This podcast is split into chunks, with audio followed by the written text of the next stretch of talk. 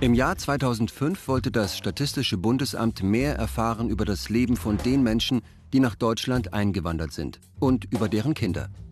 Im Mikrozensus, der jährlich größten Haushaltsbefragung, wurden deshalb auch Fragen zum Thema Migration gestellt. Seitdem, seit 2005, wird in der jährlichen Befragung durch das Statistische Bundesamt nach dem sogenannten Migrationshintergrund gefragt und nicht mehr nur, ob die Menschen eine deutsche oder eine ausländische Staatsbürgerschaft besitzen oder ob sie staatenlos sind. Migrationshintergrund haben für die Statistik Menschen, die selbst aus einem anderen Staat nach Deutschland migriert, also eingewandert sind. Oder Menschen, bei denen mindestens ein Elternteil nicht deutsch ist.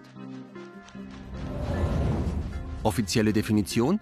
Eine Person hat einen Migrationshintergrund, wenn sie selbst oder mindestens ein Elternteil nicht mit deutscher Staatsangehörigkeit geboren wurde. Eine ausländische Staatsangehörigkeit im Elternhaus heißt also in jedem Fall, dass man als Mensch mit Migrationshintergrund gilt, auch wenn man in Deutschland geboren und gar nicht selber eingewandert ist.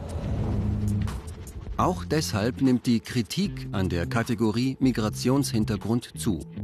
Es geht dabei nicht um die wirkliche Erfahrung eines Menschen.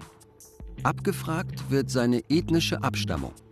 Menschen, die in dieser Kategorie landen, würden stigmatisiert und zu Fremden gemacht.